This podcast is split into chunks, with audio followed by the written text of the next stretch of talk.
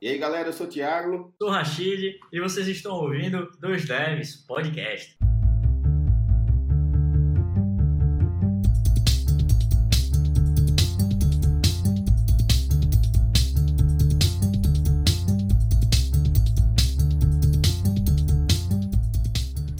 E aí, galera, sejam muito bem-vindos a mais um episódio do Dois Devs Podcast, o seu podcast de todas as terças-feiras. Hoje nós temos um convidado, mas antes apresentar aqui as pessoas que sempre estão aqui. O meu nome é Tiago Ramos e eu estou aqui, como sempre, com o grandíssimo Rashid Calazans. E aí, Rashid, como é que você está? E aí, Ramos, e aí, galera, tudo jóia? Tudo tranquilo, graças a Deus, como sempre. E hoje a gente está aqui com o César Jimenez, que já é conhecido nosso, já esteve aqui falando com a gente sobre trabalho remoto. O César que trabalha remoto há muito tempo, leva muito a sério, né? O trabalho remoto, inclusive. E o César é um dos nomes de gol no Brasil. E a gente ficou muito feliz de ter aceitado falar com a gente sobre gol. Eu já quero avisar a todos vocês que tanto eu quanto o Rashid somos leigos de gol. Se vocês estiverem vendo esse vídeo agora, podem ver até que eu tinha a opção de aprender Gol e resolvi aprender Elixir, e aí acabei não aprendendo Gol. Mas, César, pode se apresentar aí de novo para a galera. Prazer ter você aqui. E aí, pessoal? Bom, eu sou o César, trabalho com Go já tem um tempinho, gosto pra caramba da galera do podcast, podcast é sensacional. E é isso, vamos curtir aí. Pô, beleza. Então, César, vou logo com a primeira pergunta aqui. Me diz um pouco sobre a sua história com o Go, né? Como é que você conheceu o Go? O que, que te fez trabalhar com o Go? Quando você começou, assim? E aí a gente vai emendando a conversa. Beleza. Lá em 2015, mais ou menos, eu tinha um makerspace aqui no ABC Paulista. E, enfim, né, várias pessoas frequentavam o meu espaço ali, né, o makerspace, tem um monte de gente nerd frequentando. E eu estava querendo dar uma mudada, né? Eu, eu, sempre fui programador C, C++, essas coisas. Tava procurando uma linguagem mais moderna, alguma outra coisa. E comecei a dar uma olhada no Node. Não é uma linguagem que me agrada, porque ela não é compilada, só por isso. Mas eu tava vendo, né? Ah, legal, uma coisa interessante nova. Daí um, um amigo meu tava passando assim atrás da cadeira né? E ele olhou e falou assim: "O que você está fazendo?" Eu tô vendo, e expliquei para ele que eu queria ver uma linguagem nova, tal. E aí ele chegou para mim e falou: "Não, olha isso aqui que a gente tá olhando. Esse cara trabalhava na Canonical e falou assim: "Me mostrou o Go". E eu, pô, compila monolítico, gera um código monolítico, né, estático. Me apaixonei de cara, né? E é C-like, né, uma linguagem próxima do C. Me apaixonei de cara. E aí comecei a brincar com a linguagem e deu no que deu. Né? Nunca mais olhei o Node. eu tava olhando até o seu blog, você faz muita coisa com Go, você tem um canal, se eu não me engano, você também tem um grupo, né, que você lidera. Lidera em certo sentido, no sentido de que você tá ali como se fosse a pessoa mais experiente, talvez, ou a pessoa que tá ali ajudando a montar os eventos e tal. Muita gente aprende uma linguagem e fica na sua, assim. Por que que você aprendeu e, e decidiu compartilhar esse conhecimento? Exato. Então, bom, primeiro que linguagem de programação é ferramenta. E como qualquer artesão, a gente gosta de ter um monte de ferramentas. Eu programo em tudo, cara. Go é boa para muita coisa, mas não é boa para tudo. Eu tenho um cabedal de linguagens de programação que eu aprendi durante os anos. Eu programo já tem um tempinho, né? Programei em Clipper, programei em C, C++, C, C++ eu ainda uso. Galera, só para ter noção, esse tempinho aí, né? O cara começou em Clipper. Então, bota umas experiências de anos aí nas costas. é, a gente pode dizer que é profissional de alguma coisa quando a gente vendeu, né, quando a gente ganhou dinheiro com aquela coisa. Eu vendi o primeiro programa que eu fiz em 92. Então, faz pouquinho tempo. Caramba, cara. 92. é. Show de bola, show velho. É, eu comecei a programar em 2001, cara. Você já estava vendendo em 92. Nada que começa com 2000 parece velho para mim, já foram 20 anos. Pois é. Mas olha, eu também acho isso. Às vezes as pessoas falam assim: você já programa mais de 15 anos. Só que eu acho que eu comecei a programar ontem. Eu comecei a programar nos anos 2000, cara. Tipo assim, para mim, quem realmente começou a programar mesmo assim, começou a programar antes dos anos 2000. Porque a internet surgiu no Brasil realmente, assim, digamos assim, se popularizou mais em 93, 94, eu imagino. Porque eu também morava no Nordeste, então talvez tenha se popularizado um pouco antes em São Paulo, digamos assim. Mas eu vi a popularização do PC, né, do computador pessoal, 93, 94. Então, assim, é, eu fui me interessar realmente por programação em 99, fui programar lá para 2000, 2001. E você já estava ganhando dinheiro em 92, né? É, eu comecei a mexer antes da era XT, né? Aqui no Brasil. O Brasil estava 10 anos atrasado com relação ao mundo, mas ok. Eu mexi com um computador de 8 bits, eu brinquei bastante. Mas enfim, o problema mesmo hoje em dia com a tecnologia é conseguir manter o foco a nossa profissão é a mesma coisa que uma criança numa loja de doce. Tem coisa interessante em todo lugar. Centenas de linguagens interessantes e de coisas para você fazer com elas, e hardware interessante, e conectividade, e outro protocolo para estudar. E a minha pilha de coisas para estudar só aumenta. Cara, antes de conhecer Go, você era focado em qual linguagem? Uh, deixa eu pensar. Ué, mas aí, como foi em 2015, né? Ele já devia ter passado por um monte de linguagem, né? Sim, mas na época, como eu estava fazendo as coisas muito hardware, eu estava muito focado em C, porque eu estava fazendo as coisas para microcontroladores e microcontrolador não tem muito para onde fugir. Você vai escrever em C. Mas aí quando tu viu o Go, tu pensou imediatamente em substituir para o que você já fazia? Você começou a vislumbrar outros tipos de produto com a linguagem? Não, porque Go não é muito adequado para microcontroladores, ela é muito grande. Mas eu queria uma linguagem de uso geral, sabe? Eu queria uma linguagem mais focada para desenvolvimento na nuvem, porque casava bem com o que eu estava fazendo, né? Eu teria uma linguagem para nuvem que casa bem com isso e uma linguagem para trabalhar no microcontrolador ali, direto no hardware e tal. Então, eu estava procurando uma linguagem que fosse adequada para a nuvem. Por isso que eu estava vendo Node, por isso que eu estava vendo outras linguagens, Python também serviria. Mas eu queria compilação, né? Eu gosto de compilação, isso é um problema meu, não das linguagens. Por quê? Qual é o sentimento, assim? Primeiro que o compilador resolve um monte de problema para você. Ele obrigatoriamente tem que passar por todo o código e fazer uma excelente análise estática de todo o seu código. É simplesmente assim, não vai compilar. Por mais que você faça testes e tudo mais, você pode deixar passar um trechinho ali que, ah, isso aqui não está testado, mas é óbvio. E aí esse trecho que deveria ser óbvio é exatamente onde vai quebrar o seu programa. O compilador não deixa você fazer isso. Pelo menos a sintaxe tem que estar exatamente correta. Outro motivo é que assim, eu trabalho com N clientes. Eu trabalho com clientes que são donos do código, na época, né? Hoje não. Mas na época eu trabalhava com N clientes, clientes que eram donos do código, o código-fonte era deles, e clientes que não, que só queriam o produto. E aí, eu, se eu fizer em Python, por exemplo, eu sou obrigado a dar o código-fonte pro cara. E assim, eu gosto muito de software livre, mas tem espaço para os dois, tem espaço para software proprietário também. Verdade. Só um adendo. Você estava falando sobre a importância do compilador, né? Hum. Eu e o Rashid, a gente trabalha com Ruby, basicamente, o dia inteiro. Mas eu costumo falar muito que quando você trabalha com uma linguagem que não é compilada, você tem que se preocupar muito mais em ter o seu código testado, justamente pelo fato de que você não tem essa garantia, né? De que tudo que você escreveu vai funcionar de verdade, porque o código só é executado quando ele necessita de ser executado. E eu sinto que muita gente não sente essa preocupação, né? De, ah, tem que testar mais isso aqui porque eu não tenho a ajuda do compilador. E eu trabalhei muito tempo com Java e logo quando eu comecei a trabalhar com Ruby eu senti essa diferença, assim. Eu demorei para me acostumar a uma linguagem não compilada. É, uma coisa importante é que assim, antes que matem a gente, né, com ancinhos e tochas, faça testes, tá? Compilador não exime você a deixar os testes de lado. Faça testes, testes end-to-end, -end, passe ferramentas de análise estática, não interessa qual é a linguagem, não confie no seu código. Não sou eu falando dessa vez, hein? Nem o Rashid. Ó. Não podem culpar a gente agora.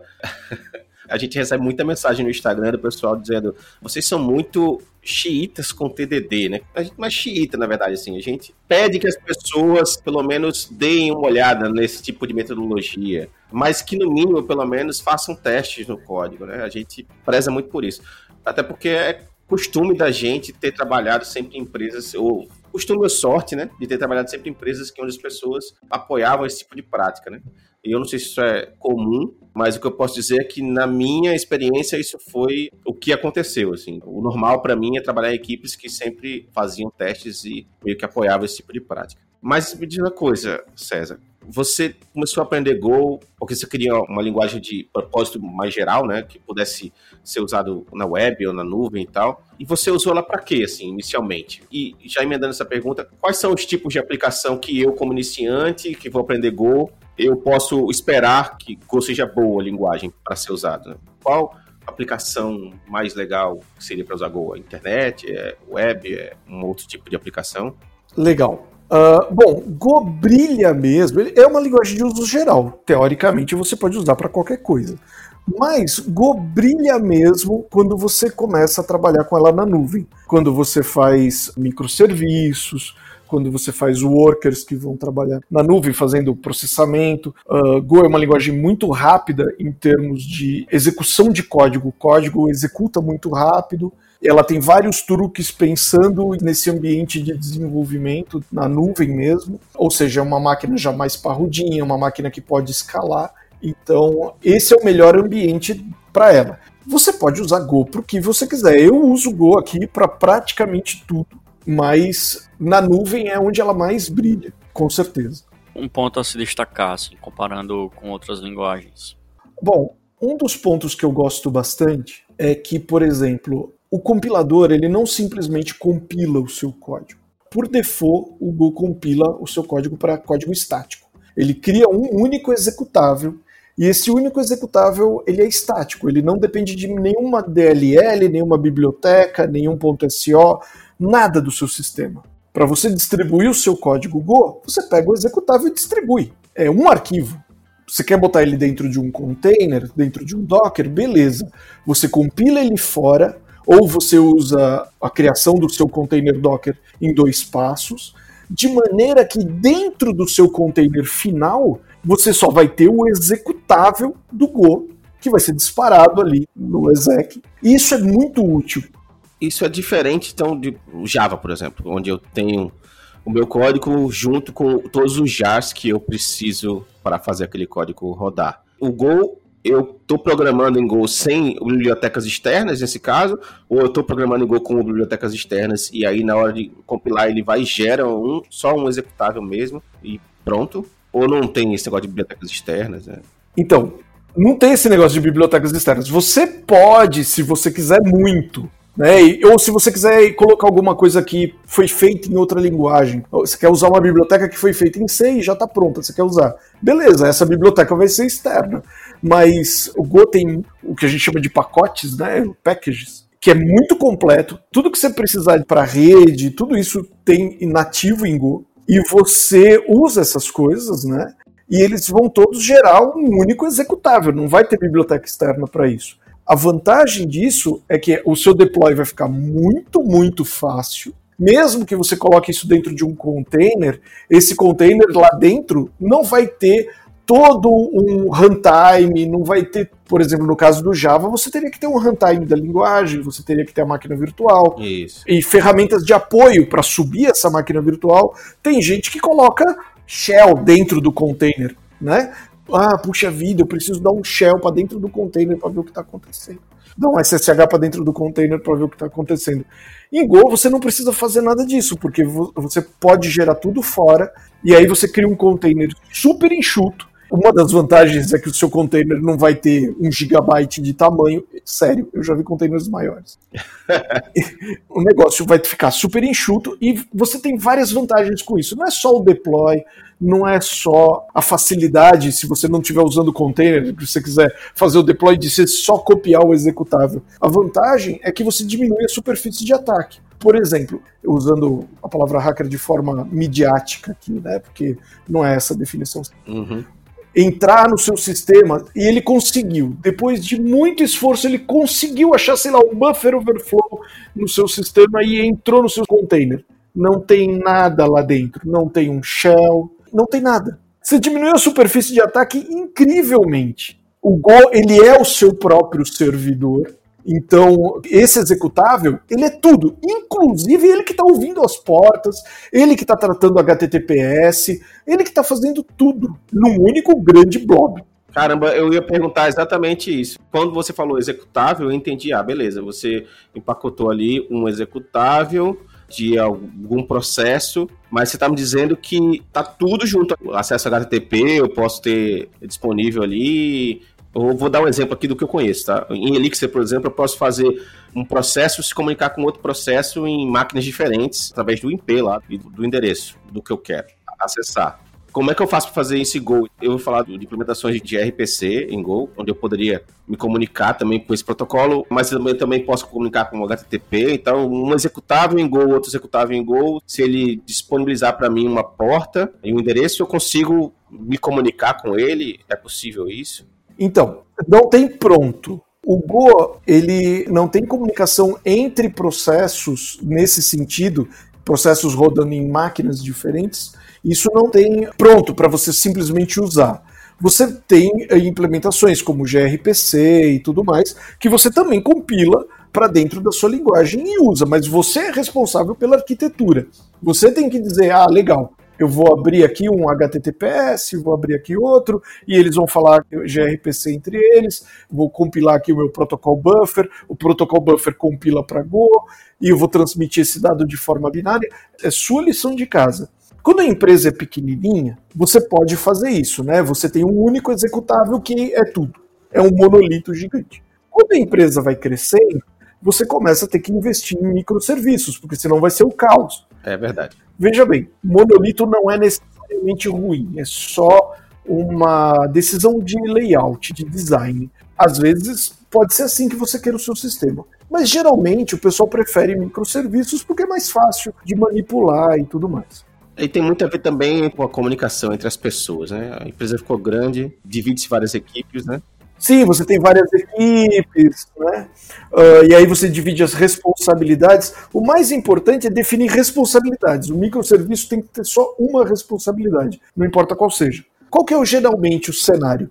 Você tem vários microserviços esses microserviços se comunicam pelo protocolo que você quiser, então você escolhe, né? Ah, eu quero usar REST, eu quero usar gRPC, eu quero usar REST na entrada, mas para dentro da minha VPN aqui, para dentro da minha nuvem é tudo gRPC por uma questão de velocidade. Você define o layout, o design né, do seu sistema. Uhum geralmente você coloca coisas na frente, né? Você coloca load balance na frente. Existem load balance escritos em Go, mas dependendo do tamanho, você não precisa. Você vai contratar um de mercado, vai contratar a AWS, vai contratar Cloudflare da vida. Sim, sim, sim. Né? Você não precisa também você escrever tudo. Eu sou muito fã e favor de software as a service. Eu gosto de reinventar a roda, sou fã de reinventar a roda faço isso várias vezes, mas quando se trata de empresa grande, às vezes é mais legal você falar assim: hum, eu vou deixar o Google gerenciar o PostgreSQL, não eu gerenciar o PostgreSQL, porque tem uns caras melhores Com toda certeza.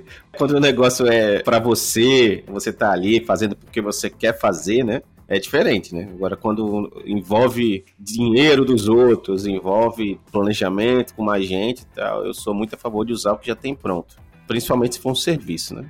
Apesar de que às vezes eu me arrependo um pouco de usar algumas coisas da Amazon, por exemplo, porque a Amazon é, só um disclaimer, né? A Amazon é maravilhosa em te mandar erros que você não tem nem ideia do que aconteceu. então, depende do tamanho da empresa. Com uma empresa é, mais bacana, você tem uma equipe de SRE para cuidar disso para você. você confia e foca no código. Mas, enfim, esse desenho da arquitetura é interessante porque você pode, inclusive, mesclar linguagens. Por exemplo, ah, eu vou fazer a parte que precisa falar rápido, protocolo, que precisa trafegar informação rápido, eu vou fazer em Go. A parte que vai tratar de mastigar os dados, puxa, eu vou fazer numa linguagem que é mais fácil de eu ficar manipulando, eu vou fazer em Python, por exemplo. Uhum. E você vai compondo, porque você tem as equipes, né? Então você compõe esse leque de ferramentas. É claro que evita criar um stack muito grande, porque você cria problemas, né? As próprias pessoas da sua equipe conseguem ter um, um, número limitado de coisas na cabeça. Não adianta ter um stack muito grande, tanto de linguagens como de ferramentas. Tenta manter as coisas um pouquinho restritas. Eu, por exemplo, costumo fazer assim: só adoto para valer alguma coisa se eu já vi alguém usando em produção. Sabe, algum dos meus amigos, alguém consegue me dar uma ideia de como aquilo funciona em produção. Porque não dá para arriscar. Entendi. É, quer dizer, isso elimina todas as linguagens que não foram adotadas em massa, assim, ou digamos assim, por grandes empresas, né? É, não necessariamente. Eu tenho uns amigos que experimentam de tudo em produção. Eu tenho um amigo que experimenta é, Runlang em produção. Nunca ouvi falar. Eu tô até pesquisando. Pois é, né? Porque foi uma linguagem que eu, Avelino, alguns amigos descrevemos assim. Então. Ah. Nunca ouviu falar porque a base de usuário dobrou. A base de usuário era de uma pessoa e ficou duas. o projeto tá parado por causa que a gente não tem absolutamente tempo para mexer com isso, mas foi muito divertido ter brincado com a ideia. Deixa eu puxar essa tangente aqui rapidinho. Como foi para você criar uma linguagem? Porque, digamos assim, é quase um outro ramo de programação, né? Por exemplo, eu sou um programador que basicamente programa aplicativos e pega o negócio da empresa e traduz para código. Basicamente é isso. É o que eu faço diariamente, né? Criar uma linguagem não tem nada a ver com isso. É, é outra coisa. É como se fosse basicamente outra profissão. Como foi para você assim? É muito desafiador? Sim, é desafiador, mas, por exemplo, você cria compartimentos, né? Igual você faria com qualquer programa. Então, por exemplo, uma coisa que eu adoro fazer é escrever parser. Esse da linguagem não foi o primeiro. E assim, eu gosto de escrever parser porque eu acho um exercício interessante. E ainda mais parser para uma linguagem C-like, que é muito fácil você escrever o parser para ela, porque você tem pouca variação. Basicamente, o seu parser precisa conseguir distinguir os blocos precisa conseguir distinguir o que é número, o que é string e fazer uma pequena tokenização, dividindo o que você está fazendo em pedacinhos para depois botar lógica em cima. Mas qualquer linguagem que for próxima do Lisp, isso é muito fácil, porque a construção do código é muito lógica, é muito amarradinha. Você não tem variações ali. Então é uma delícia escrever parse para coisas assim. É, eu tenho amigos que diriam que não querem chegar perto dessa ideia de escrever parser, mas Conhecendo você, como eu conheci, assim, no outro episódio, eu diria que quando eu penso em programador, são pessoas como você que eu penso, assim. Pessoas que programam porque gostam realmente de programar. Ou não entraram nessa porque é hype ou cara nada disso. Até porque não teria como, né? Você entrar porque é hype, só se tivesse sido um hype na década de 80. Assim. Era! Era hype, né?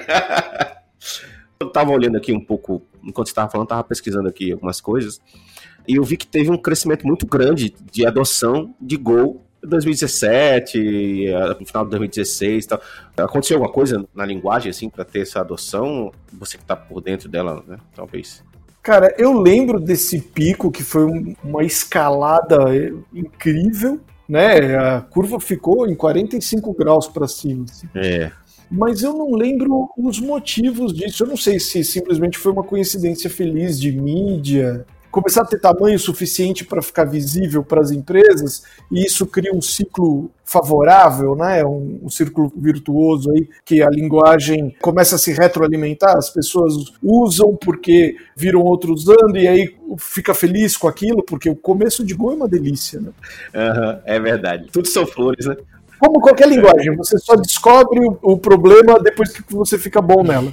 Quando falta uma semana para você botar o projeto em produção, você descobre os problemas. É, a piada é que assim, é quando você aprende o suficiente para ser perigoso. É verdade, verdade. É. Mas puxando um pouco sobre estar tá iniciando, não encontrar os problemas. Primeiro, assim, a curva de aprendizado de Go, já que você aprendeu muitas linguagens, o que é que você tem a falar sobre isso? E se você realmente indicaria como primeira linguagem para um cara que está iniciando, ou você daria uma outra base, por exemplo, C ou algo do gênero? Então, esse é um assunto difícil, uh, o da primeira linguagem, né? É um assunto muito difícil. Mas a curva de aprendizado do Go é bem suave, mas ela é bem suave mesmo. Tem menos palavras-chave do que C. É uma sintaxe C-like, e hoje muitas linguagens têm esse tipo de sintaxe. Java, JavaScript, C Sharp, Enfim, várias linguagens de mercado aí são C-like. E se você for um programador já experiente, e se você já é pleno, de pleno para sênior em qualquer outra linguagem C-like, eu ensino o Go para você em duas semanas. Isso é bom, hein? Tranquilo. Você vai saber o suficiente para se tornar perigoso. Daí para frente é com você. É. Aí o segundo assunto, né? Primeira linguagem. Primeira linguagem já é outra coisa. Porque não é só a linguagem em si.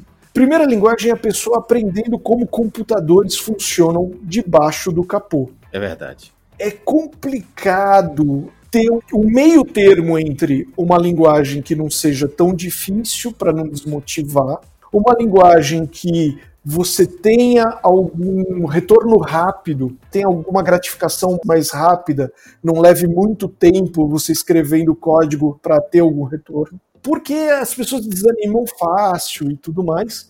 E ao mesmo tempo te dê poder de fogo. Seja uma linguagem que você possa começar e te dê poder de fogo para fazer alguma coisa útil, para você tirar algum proveito daquilo logo. As pessoas querem chegar logo no mercado. Então, esse é um ponto importante. Você quer aprender uma linguagem, mas quem é você? Você é a Vitória, minha filha, de 8 anos, que está aprendendo a se divertir e o que ela quer é fazer o nomezinho dela aparecer na tela e já é espetacular. E computadores são caixas pretas maravilhosas, que cada coisinha é uma coisinha nova que você descobriu, ou não você é um cara que já passou dos 20 e precisa botar comida na mesa e quer aprender uma linguagem porque você quer ir para o ramo da programação e você quer estar no mercado para amanhã. Então isso influencia muito. É, por exemplo, se o seu intuito é estar no mercado para amanhã, vai de Python ou Node ou uma linguagem que você tem um ramp-up muito pequeno e que deixe coisas prontas muito rapidamente. Python é excelente para deixar coisas prontas rápido. É verdade. Eu tenho muitos amigos que gostam de Python de paixão. E é claro que eu fico zoando com eles. E eles comigo, e vice-versa, não tem nenhum problema. É legal brincar com os amiguinhos. é, vou escrever em Python. Eu falo, ah, aquele pseudocódigo estruturado? Legal. Mas como funciona uma estrutura de um projeto em Go? Assim? Você quer fazer um microserviço com, que vai expor no HTTP lá. Você tem toda aquela bagagem lá do Bob Martin lá em criar casos de uso, interactors, não sei o que lá, babá, ou é uma coisa mais simples, ou depende do tamanho do problema. Como normalmente é uma estrutura de um projeto desse? Então, como é uma linguagem de uso geral, vai depender muito do projeto, do que você quer fazer. Por exemplo, eu tenho um código que eu uso num script meu, que é uma função que está no Lambda da AWS, e eu queria um serviço que me desse o UUID. Uhum. De forma bem simples, e eu estava testando formas de gerar o UUID porque eu queria gerar com os scripts da Siri, né, no iPad. E eu consigo gerar um script direto nela, mas é super lento porque não foi feito para isso. Aí eu falei assim: eu vou consumir um serviço. Eu vou fazer um serviço que vai ficar na nuvem e eu vou consumir um serviço. E fiz. É meia dúzia de linha de código tem um endpoint que bate lá, ele gera o UID e devolve. Então, nesse caso, é ridículo. Você cria um handler que vai responder a requisição HTTPS, a chave HTTPS, o serviço já está lidando, então eu não preciso nem pensar nisso. Manda o resultado para o retorno do socket do handler, né? Que eu sei que é um socket, mas é escondido isso de mim. Eu simplesmente dou um write no um descritor de arquivos e acabou. Então, esse daí é um serviço super pequenininho que aguenta centenas de milhares de requisições por segundo. Mas se eu quisesse que ele crescesse, ele já está pronto para escalar, né? Mas eu não tenho só motivo para ele escalar. uh, ninguém quer o UID, ninguém compra o UID, só eu queria. Mas, do mesmo jeito que eu fiz esse serviço, essa mesma estratégia poderia ser criada para gerar serviços de N tamanhos você só tem que tomar os cuidados. Por exemplo, puxa vida, esse cara aqui vai ser a porta de entrada. Então, vamos supor que você vai fazer um serviço que vai processar alguma coisa, né? Que não é só um site nem nada, você vai processar alguma coisa. Você vai receber documentos e processar alguma coisa. Você nunca vai fazer isso de forma síncrona. Você vai projetar o seu sistema para alguém receber informação, um microserviço vai receber informação, vai fazer um primeiro tratamento ali de credenciais, alguma coisa daquilo, identificar o cliente e não vai fazer mais nada com isso. Vai retornar um ID para quem chamou e vai colocar o código, o payload mesmo, numa fila para ser processado. Então, o handler, para fazer as duas coisas, é o mesmo. A diferença é o código que está dentro dele, o que ele vai fazer. Eu tenho o que é super simples, que retorna um UID, e tenho o super sofisticado, que vai falar com o RabbitMQ do outro lado, vai falar com o Kafka, vai botar numa fila de processos e por aí vai. Tem duas perguntas aqui que vieram na minha cabeça ouvindo você falar agora. A primeira é a seguinte: qual é o padrão de código que a galera usa? Qual é o padrão de código para resolver determinado problema? Vamos supor que eu estou querendo fazer uma aplicação web, né? E eu quero usar Go para o meu back-end lá. Tal. E eu não sei nem se consigo usar Go respondendo HTML, cuspindo HTML para frente como um framework tipo Rails ou Phoenix ou coisa assim. Não sei ainda, você pode até me dizer. Mas assim, eu procuro padrão pelo que eu tô vendo, me corrija se eu estiver errado, Go, por ser uma linguagem de propósito geral e as pessoas usarem de variadas formas, não existe um padrão no mercado para construir uma aplicação web com Go. Ou existe? Existe um padrão que a galera segue de estilo de desenvolvimento mesmo? Existe. Existe o padrão mais canônico e, mais uma vez, depende muito do tamanho da aplicação. Sim, sim, sim. Geralmente, o padrãozão, padrãozão, assim, que todo mundo faz, né? O que já fez pelo menos uma vez a gente usa Gorilla Mux. Gorilla Mux é um package que vai cuidar do Mux para você, ou seja, você vai registrar endpoints, tudo isso dentro do seu grande executável, tá? Uhum.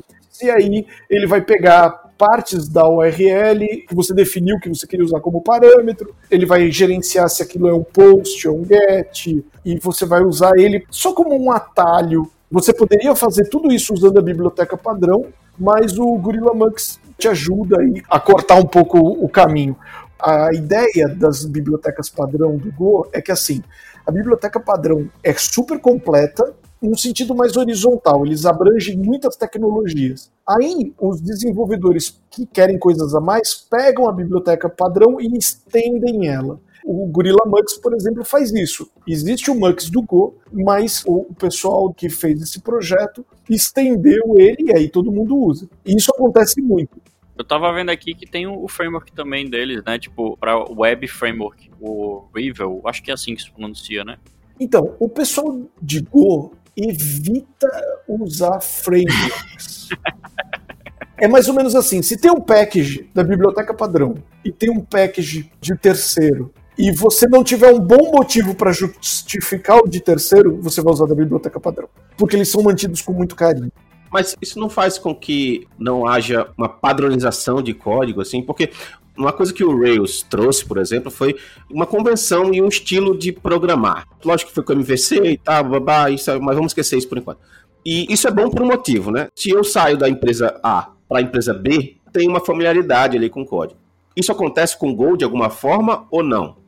Sim, até certo ponto sim. Você tem muita liberdade, mas, por exemplo, o Go tem ferramentas para te ajudar nisso. Então você tem o Go Format, que faz com que todo o código Go tenha a mesma formatação e ponto. Certo. Como existe uma formatação oficial, ninguém faz diferente. Por quê? Porque é mais fácil você seguir o padrão, que é um bom padrão. A piada é que assim, é um padrão bom porque a gente sabe que ninguém gosta, então ele deve ser bom. Porque se tem um padrão que um gosta e outro não, aí você fica em dúvida. Mas quando ninguém gosta, ele é bom. Ninguém gosta, é, tá certo. É, todo mundo tem algum problema com o padrão, então ele é bom. Aí existem estilos diferentes, é claro. Eu vou dar um exemplo que é até engraçado de falar. Go prega muito as coisas serem simples. Go é uma linguagem simples e seu projeto devia ser simples. Então, vocês vão ver coisas que em outras linguagens são consideradas pecados. Por exemplo, variável com uma única letra. Você pode tranquilamente, desde que você consiga manter essa variável de uma única letra que você vai usar no mesmo campo de visão, todo o escopo da variável está naquele miolinho que não sai do seu campo de visão, não tem problema você usar uma variável de uma letra. Porque isso reduz o tamanho do código e você mantém ele todo ali, naquele miolinho que você consegue manter foco. Se você tiver que paginar sua aplicação, pelo amor de Deus, aí não, né? Entendi. Então, assim, tem a formatação do código, tem o estilo de como escrever código, o estilo de como tornar as coisas simples. Por exemplo, as coisas têm que ter nomes que façam sentido. Então, por exemplo, uma coisa que me deixa louco quando eu vou ver um código Go e o cara veio de outra linguagem é um diretório assim, controller. Aí eu, ah, ótimo. Isso aqui não explica absolutamente nada. É, você comprou minha briga, né? É exatamente o que eu penso. Então, assim, as coisas têm que ser semânticas. É bom investir um pouco de tempo para e pensa num bom nome para aquilo. Eu sei, a coisa mais difícil de um programador fazer é dar nome para as coisas. Mas, César, isso é, é algo que você tem como padrão para você? Ou é algo que a comunidade inteira tem como padrão? Quer dizer, você olha para uma pasta chamada controllers e diz: que porra essa pasta faz? Né? Pelo amor de Deus, me diga o, o que, que isso faz. Só que o outro cara olha e diz: Ah, não, mas eu prefiro chamar de controllers porque eu sei que estão todos os meus controllers ali dentro. É assim ou a comunidade também pensa dessa forma? Então, grande parte da comunidade pensa dessa forma. Não é todo mundo, porque é impossível pasteurizar todo mundo e nem seria útil, nem interessante. Tem gente, por exemplo, que gosta desse paradigma e tudo bem, desde que você consiga manter o controle, brincando aí, né? o código, tá tudo bem. É o único controle que faz você perder o controle. Né? Uh, desde que o seu código seja entendido por outras pessoas da sua equipe, que for dar manutenção naquilo, que for continuar o projeto, que pode ser você mesmo daqui seis meses, é bom aquilo estar tá o mais simples possível. Eu gosto de otimização, eu gosto de código que voa baixo, mas, cara, eu já tomei tanta porrada por, sabe, over-engineering. Sei exatamente como é. E aí você acaba, às vezes, até se afastando um pouco disso, que também, às vezes, não é bom, né? Aquele meio termo que é difícil de achar. Tem uma frase boa para isso, que é assim, simplicidade é complicado. É verdade, verdade. você tem um grupo de estudos em Go. Ele é ativo ainda, né? Sim. E o que que te fez criar esse grupo, na verdade? E você aconselha iniciantes, todo mundo, a entrar no grupo, ou ele é um grupo mais focado em developers que já trabalham com Go há mais tempo e é uma discussão mais alto nível ali? Legal. Bom, o grupo de estudos de Go surgiu porque eu queria ter um grupo de estudos, eu queria ter para mim, e não existia. Aqui no Brasil não tinha. E aí, assim, bom, tá ok, já que não tem, vamos fazer um comecei a juntar a galera e foi muito muito dinâmico. Eu simplesmente anunciei no Facebook assim, tipo, galera, olha, tal dia eh, nesse link aqui, vamos juntar uma galera para bater papo de Google. E foi isso. E começou. Os encontros acontecem toda semana, mas a gente tá uns dois meses sem gravar porque o meu mixer quebrou. Eita. É, e aí, assim, o problema do mixer é que fica papo de maluco, né? Porque eu só consigo gravar a minha voz. Eu não consigo gravar a voz das outras pessoas. Então fica uma coisa. Fica papo de maluco. Estamos é, resolvendo isso. Mas você já pensou em usar o Twitch ou alguma coisa assim, parecida, sei lá? É, já pensei, mas meu, eu sou totalmente noob em termos de gravação. A gente grava porque as pessoas começaram a pedir a gravação. Porque no começo a gente não tinha a menor pretensão de gravar nada, né? Era só entre a gente mesmo. E aí o pessoal começou a pedir: puxa, eu não posso participar, grava para mim, eu não tenho horário. Inclusive, não ter horário é uma coisa engraçada, porque o pessoal votou pelo horário. Eles votaram pela quinta-feira às 10 da noite. Aí eu me arrependi amargamente de ter deixado o pessoal votar pelo horário. É, porque você ingenuamente imagina que é a hora que todo mundo realmente pode, né? O horário antigo era tipo sete da noite, tava tudo tranquilo para mim, eu não tinha que ficar até tão tarde. Agora, tipo, a gente começa e quando eu vejo é meia-noite. É. E eu falo alto pra caramba, minha esposa fica brava. é, tem que comprar uma acústica aí, né? Senão. Pois é, a gente precisa voltar a gravar, mas por causa que as pessoas pedem e tal. Mas o grupo surgiu por causa disso. Eu, queria ter uma galera para bater papo. Na época tinha muito menos programador Go do que tem hoje. A linguagem não era nem de perto popular do jeito que é hoje. E o pessoal apareceu. E a ideia sempre foi ajudar o iniciante. Então, se está começando, se quer aprender Go e aprender sobre a linguagem, essas coisas, tranquilo, é, o propósito do grupo é realmente ajudar o iniciante, ajudar quem está começando. É, inclusive, se eu não me engano, eu entrei no. É Slack? Não, né? Então, há muito tempo atrás a gente usava o Slack. Pronto, é. Então fez. Porque é meio que tem muita gente lá de Go. Aí a gente mudou do Slack para uma ferramenta que a gente considera um pouco mais leve, que é o Telegram. Ah, sim, sim. E a, a gente está no Telegram até agora, e esses dias a gente está testando o Discord, só porque é interessante testar uma ferramenta nova. A gente testou o compartilhamento de telas, funcionou bem, o áudio foi ok também. Agora só falta mesmo voltar a conseguir gravar com os dois canais de áudio, né? Não só o meu canal de áudio. É, senão vai ser uma conversa você com ninguém, né? É papo de maluco, não é muito difícil. a gente faz isso durante o dia, mas é bom que as pessoas fiquem sabendo.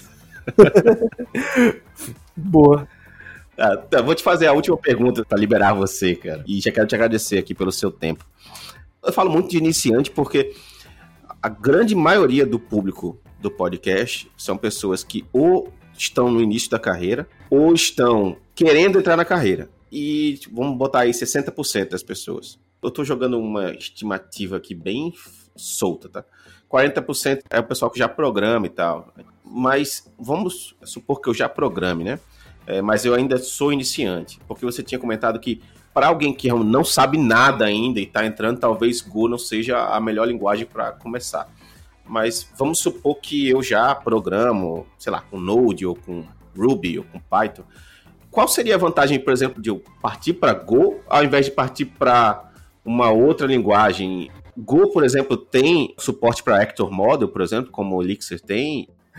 Não da mesma forma que Elixir tem, Go é uma linguagem muito mais simples, né? Então ele não tem muitas das características que um Elixir vai ter. O Elixir você vai ter muito mais coisas já prontas no core da linguagem. Mas todos esses modelos, eu costumo dizer o seguinte: por exemplo, Go não é orientado a objeto, mas o seu código pode ser orientado a objeto. Claro que pode. Orientação a objeto é um conceito e não uma linguagem. Tem linguagens que dão suporte à orientação objeto. Tem linguagens que não. Tem um livro na Amazon que eu não tive coragem de comprar por causa do preço dele, mas é assim, Assembly orientado a objeto. eu imagino a quantidade de linha de código que você tem que escrever. Eu quero nem imaginar, na verdade. Mas enfim, então, a mesma coisa, todos esses conceitos, todos esses paradigmas, você pode implementar na maioria das linguagens. Algumas vão fazer você escrever mais código que outras. Eu acho mais interessante pegar uma linguagem que seja menor, tenha menos palavra-chave. Faça mais com menos, né? É, menos formas de você fazer a mesma coisa. Né? Por exemplo, o Go é famoso por ter menos formas de fazer a mesma coisa. Só existe um tipo de looping, por exemplo. Só existe o for. Você faz tudo com for. Tudo que é looping, você tem o for. Ao contrário de outras linguagens que vão ter N maneiras de você fazer a mesma coisa. É uma linguagem interessante para você manter essa visão enxuta. Mas, é, como eu falei, a primeira linguagem é um assunto polêmico. Porque, por exemplo, eu sou da opinião que todo mundo tinha que saber ser. E quando eu digo todo mundo, é todo mundo. Meu contador tinha que saber ser. ele não precisa ser um programador. Ele precisa saber ser. O universo foi escrito em C.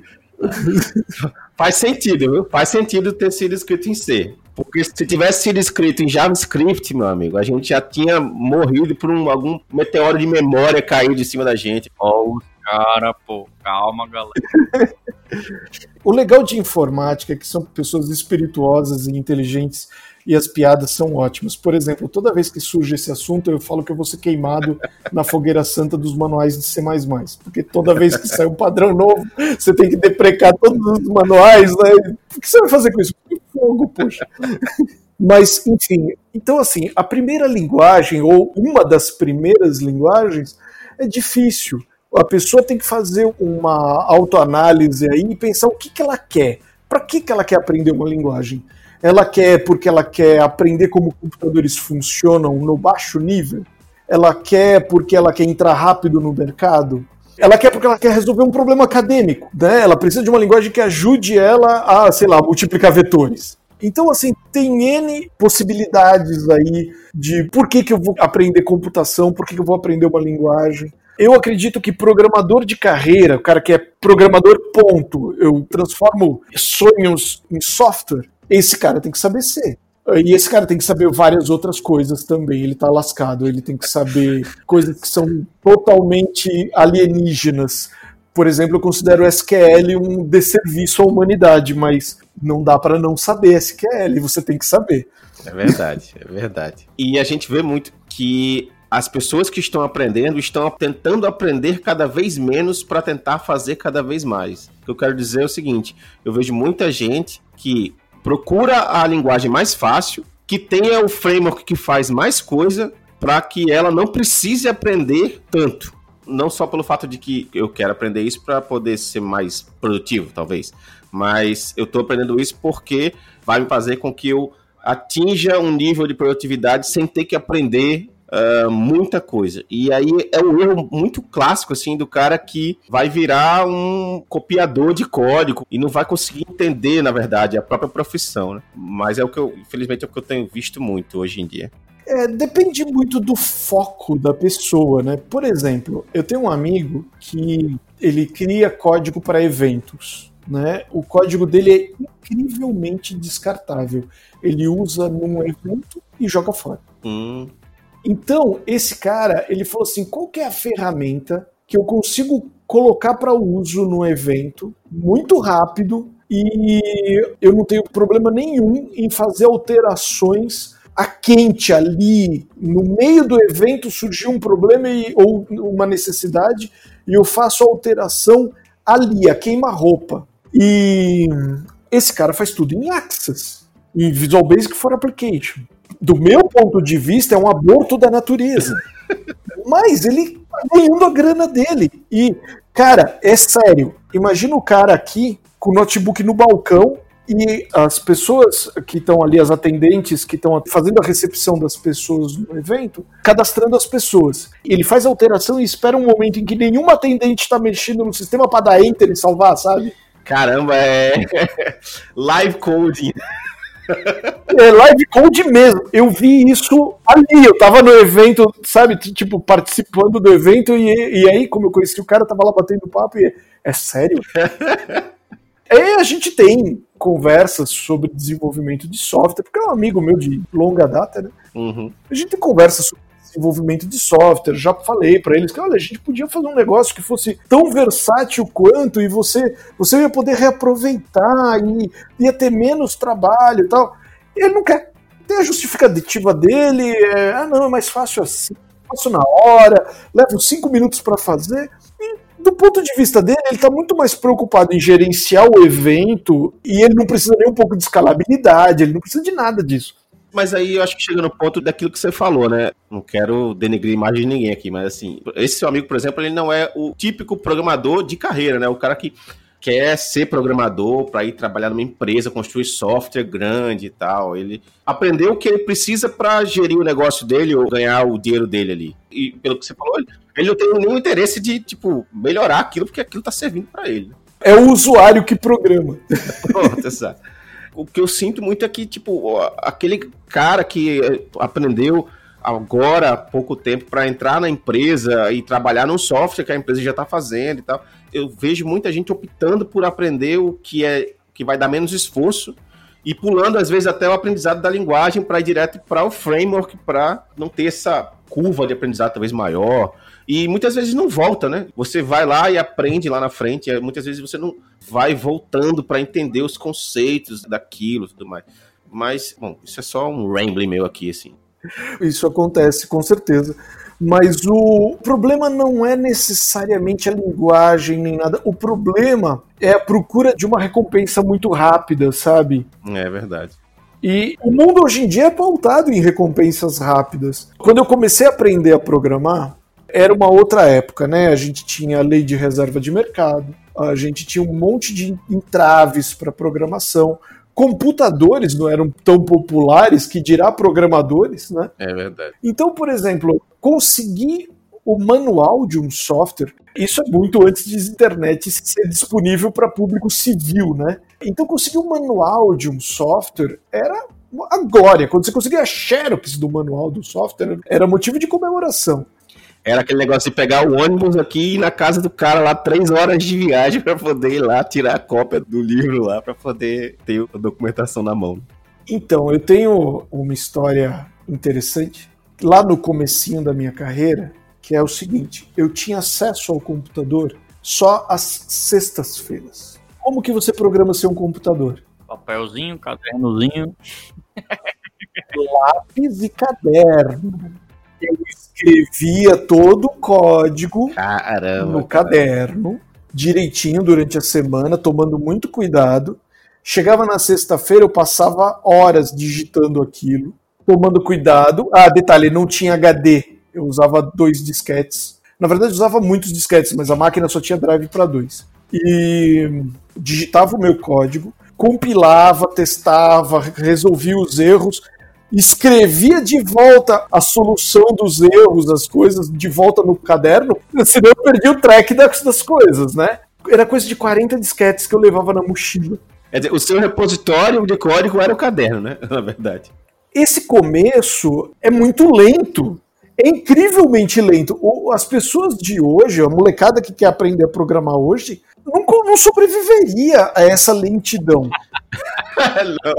não. é culpa deles. As pessoas hoje em dia são bombardeadas por informação o tempo todo. O celular apita, o computador te dá mensagem. Então é muito difícil você manter o foco que eu tinha que manter. Mas naquela época é mais ou menos assim, bom, eu tô trancado aqui, não tem internet, não tinha celular. Não é que eu não tinha um celular. Ter um celular, você tinha que ter um salário enorme para ter. É verdade. Eu lembro quando meu pai comprou um celular, é, 93, 94, era muito caro. Sim, servia de calço de porta. É, exato.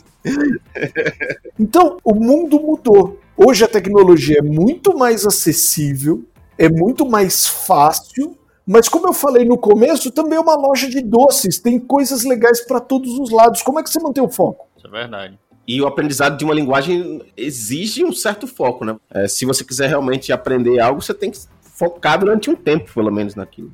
Sim, sem dúvida. Então, assim, precisa um pouco de disciplina. E a melhor forma que eu acredito de conseguir driblar essa enxurrada de informação que a gente tem que fica atrapalhando a gente. E ainda hoje, a melhor forma que eu acredito para você aprender uma nova linguagem é programando. Então, é basicamente é o mesmo conselho que eu dou desde os anos 90, né? É assim, quer aprender uma linguagem? Ótimo. Acha um problema e resolve esse problema com a linguagem. Escreve um programa para resolver o problema. Pode ser uma coisa idiota. Resolve o problema com a linguagem. Durante o processo, você vai esbarrar com coisas que você vai ter que aprender para resolver o problema. Ah, eu vou resolver um problema aqui, sei lá, problema clássico para computação, né? Eu vou resolver um problema do meu orçamento familiar aqui. problema clássico, mas é, verdade. Né? Você vai fazer um programinha do seu orçamento familiar e você não vai usar Basic para isso? Ok. Você vai ter que aprender a persistir em disco, você vai ter que aprender a botar isso numa tela. Enfim, você vai passar por um monte de probleminhas que você vai ter que resolver. Depois que você fechou esses problemas, você tem um software na mão. É um software que você não vai conseguir vender para ninguém. Mas você passou por todos os problemas. Está muito mais perto agora de você entender a linguagem do que você estava quando você começou. É verdade. A gente fala brincando, mas fazer um CRUD completo, né? Você poder consultar, gravar, ler, fazer todas as partes de você lidar com uma linguagem, ainda mais as linguagens modernas, que você tem algumas suposições do tipo, isso vai funcionar no celular? Uh, vai se você criar primeiro para web. Mas ainda assim, pode ser que você fez para web e não funciona no seu celular. Então, hoje em dia tem coisas complexas. Para fazer um simples CRUD, tem coisas complexas. Se o cara conseguir vencer esse primeiro aplicativo mais simples, ele andou muito. Demais, demais. Eu até acho que a melhor forma realmente de aprender é essa aí. É você buscar um projetinho, um problema que você quer resolver. Um problema maior, né? Um problema que gere um projetinho desse, por exemplo. Outra forma de aprender também é que talvez não seja tão boa quanto essa é você programar nesses sites de catas, né, que resolvem problemas, por exemplo, Code Wars, Hacker Rank, esses sites que vão deixar você muito bom, na verdade, também em solucionar problemas, mas não no quesito de criar um mini produto ali, né, como você estava comentando aí. Orçamento pessoal é realmente um dos softwares que eu acho que a galera mais faz, assim. Pelo menos foi um dos que eu fiz. Acho que o Ratinho também fez um. Eu fiz esse orçamento familiar acho que umas 20 vezes, velho. Em cinco linguagens diferentes. Tem o orçamento familiar, tem o loca-fita. Isso, cara. Que é para você fazer um software de gerenciamento de locadora de fita. Nossa, locadora. É. Tem o farmácia o farmácia ainda é capaz de ser útil, cara. Se você fizer direitinho e fazer ele emitir nota fiscal por uma impressora fiscal, ele é capaz de você conseguir até vender. É capaz de ganhar um dinheirinho, é verdade. É, né? Você tem que tomar cuidado com o fisco para fazer direito a parte do fisco. Do resto, tá tranquilo. O loca-fita também, né? Só que hoje você não tem mais para quem vender, né? Infelizmente. Pois é, esse é o problema do loca-fita. Mas tem como fazer o loca-stream, pô. Tipo, o aluguel dos filmes online. Qual é o filme que tá mais barato para alugar? Se é do YouTube, se é da Netflix, se é do Apple TV. Dá um trabalho da boba aí. Já te põe no torrent? Não, isso não. É melhor não. pois é. Mas enfim, é, quanto aos sites que tem desafios e catás e tudo, eu vou confessar que eu não gosto muito porque eles são bons se você já sabe a linguagem e agora você vai aprender algoritmos, você vai aprender algumas coisas um pouco mais, sabe? Você vai resolver alguns problemas que esses problemas às vezes são artificialmente complexos. O que eu quero dizer com isso? Eu quero dizer que tem problemas lá que são simples, mas o enunciado está feito de forma ambígua de propósito. Entendi. Porque já é a intenção deles, na verdade, né? Porque é treinamento com entrevista, né? É, treinamento para entrevista, exatamente. Então, assim, se esse for o propósito, ok. Você está treinando para uma entrevista, e, e aí, o, o, de propósito, o, o enunciado é ambíguo tal. Mas não ajuda a aprender a linguagem, ajuda a aprender a entrevista. Tá, você vai aprender a linguagem porque se você ficar programando insistentemente durante tempo suficiente, você vai aprender.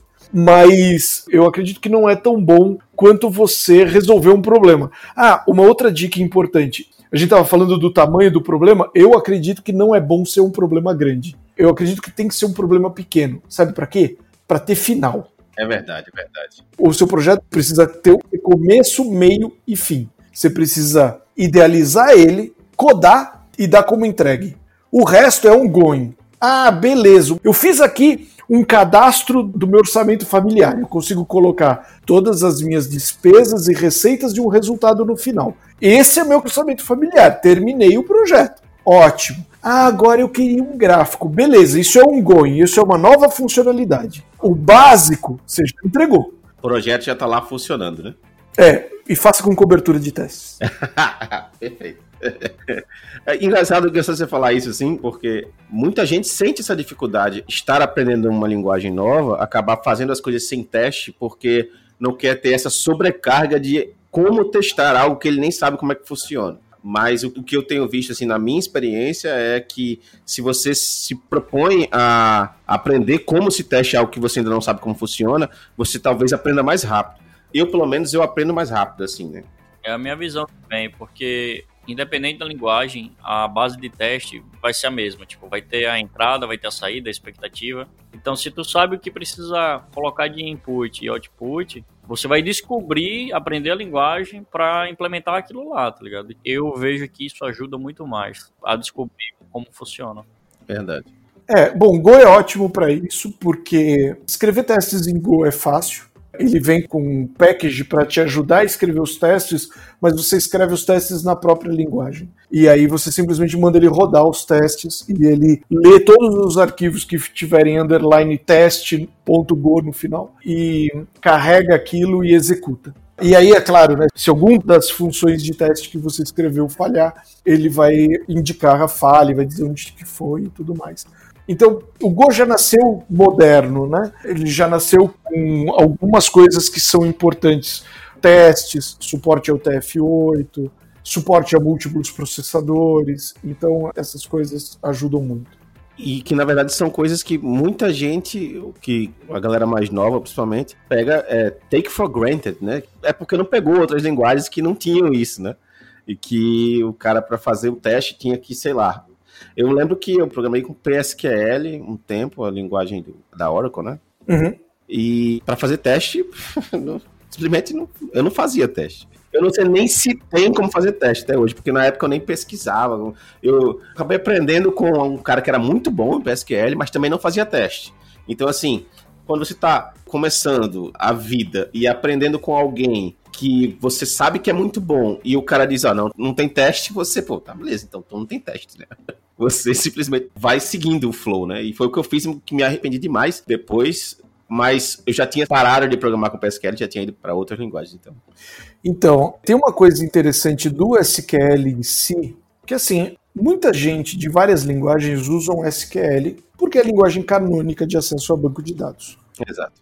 A menos que você esteja usando o NoSQL aí da vida, você vai usar o SQL, alguma variação de SQL para acesso ao banco de dados. Qual que é o problema? O problema é que o SQL é uma linguagem de script dentro do seu código compilado. Geralmente é onde vai quebrar as coisas. Ah, você está falando no, no, sentido de que o compilador ele não vai ver ali, né? Ele não vai enxergar o que tem de errado ali, né? Não só isso, SQL é realmente uma linguagem de script. Sim. Que eu não sei porquê algumas pessoas acreditam que se a linguagem tentar parecer com sintaxe humana, o SQL, o Apple Script, várias linguagens tentam imitar a sintaxe, né, o jeito das pessoas fazerem as coisas e falham miseravelmente. Pois é, é uma linguagem de script ali no meio do seu código. Tudo bem, ela é uma linguagem de domínio específico, ela só serve para consultar e, e manipular banco de dados, mas ainda assim é uma linguagem de script no meio do seu código. Como ela é uma linguagem de script, ela está ali essencialmente como uma string embutida no meio do seu código, você é obrigado a testar, porque a única forma que você tem de garantir que uma linguagem de script não tem um typo é testando. Você tem que rodar aquilo lá. Então você é obrigado. É verdade. Não tem jeito. Se você usa SQL, não tem como não testar. O resto todo você ainda pode dar uma desculpa, falar assim: não, é, eu me esforcei aqui, tenho certeza que está compilando. Mas o SQL não tem como não testar. E o Go tem algo parecido com o ORM da vida? O ORM da vida, exato. Tem mais de um, mas não nativo da linguagem. E as pessoas geralmente não gostam de usar o ORM. O problema é o mesmo problema dos frameworks tá tudo bem usar framework se você realmente quiser. Ou usar um ORM se você realmente quiser. O que você não pode fazer é começar a brigar com o framework ou brigar com o ORM. Por exemplo, você descobrir que, puxa, eu usei esse ORM aqui, ele adiantou a minha vida, foi legal, eu estou usando ele por seis meses. E agora eu descobri que ele não aceita chave estrangeira. Nossa. Abração pro pessoal do Django. Caraca, velho. Ó, oh, polêmico aí. Não, é excelente, cara. É muito bom. Adianta a vida de muita gente. Mas o segredo é não brigue com o framework, nem com o ORM. Não brigue com ferramenta. Eu odeio ferramenta que gera código não porque ela gera código, é porque eventualmente alguém vai me pedir para implementar alguma coisa que vai contra o design da ferramenta. Ou o, o, código da ferramenta é horrível, né? E você vai ter que mexer lá dentro no momento. Também. O, então, assim, você precisa dosar bem quais são as dependências que você vai adicionar no seu projeto. O que você vai colocar lá? É seguro? Vai ser seguro daqui seis meses? E daqui um ano? E daqui quatro anos? Você tem o código fonte disso? É, é bem pensado isso, né? O pensar a longo prazo, né? Até porque quando você está trabalhando para alguém, é um dinheiro sendo investido ali que você tem que ter responsabilidade com ele, né? Também. Uh, assim, e tem alguns cenários que são muito interessantes. Por exemplo, um cenário que eu tenho muitas saudades é o programador que trabalha para uma empresa que o objetivo dela não é gerar software. Por exemplo, você tem uma empresa que produz X coisa, sei lá, ela faz alguma coisa útil para a sociedade e ela precisa de software internamente. porque todas as empresas precisam de software, mas ela não vende software, ela vende outra coisa. E aí, assim, o, o empresário ele tem geralmente duas opções. Ou ele compra tudo de fora, ou ele produz internamente. Variações aí do tema, né? Mistos das duas coisas. E durante boa parte da minha carreira eu fui esse cara, eu fui o programador que trabalhava para uma empresa que não produzia software.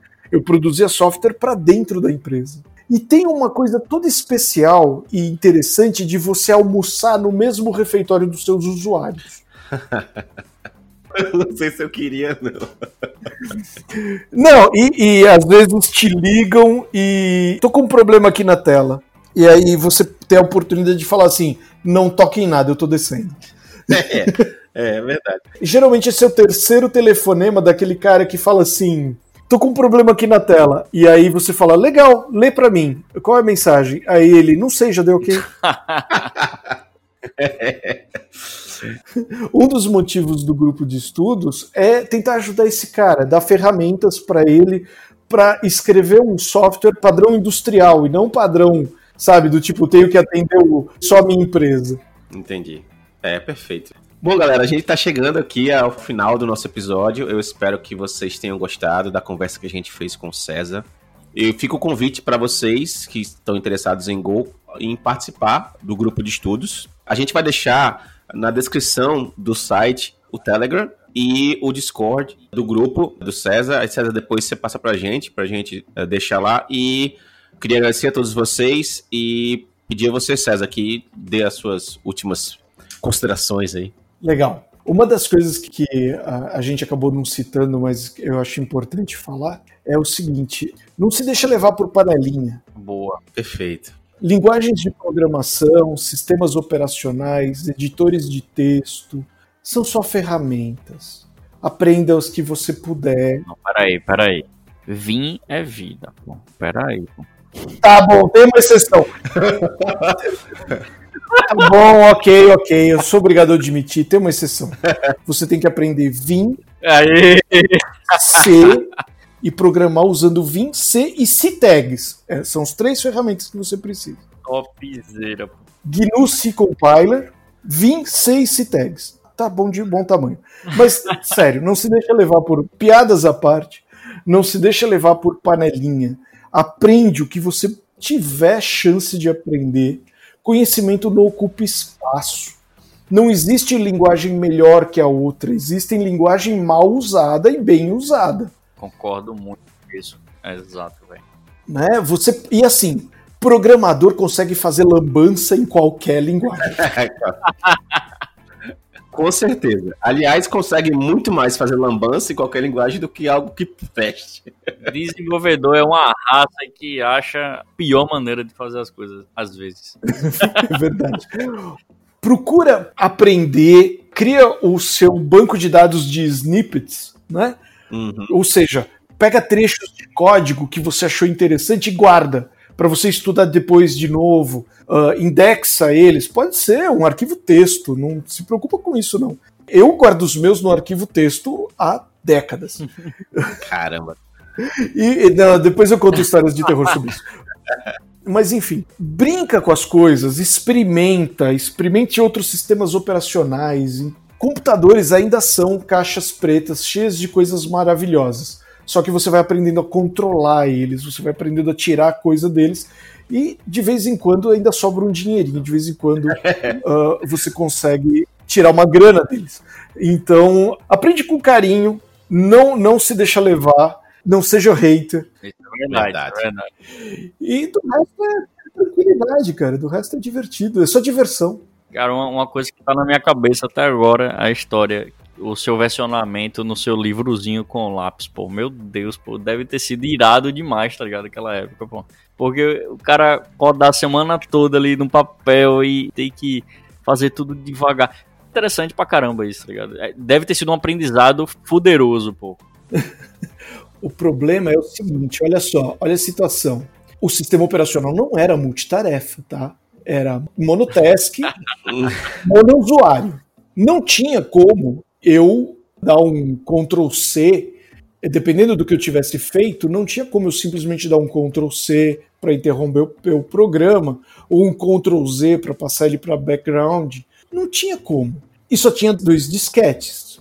Como só tinha dois disquetes, o que eu fazia para ter um pouquinho mais de liberdade e não ter que ficar trocando o disquete, eu criava um RAM drive e ficava trabalhando na RAM. Até aí tudo bem, desde que eu não travasse a máquina. E é claro que teve alguns episódios em que a máquina travou.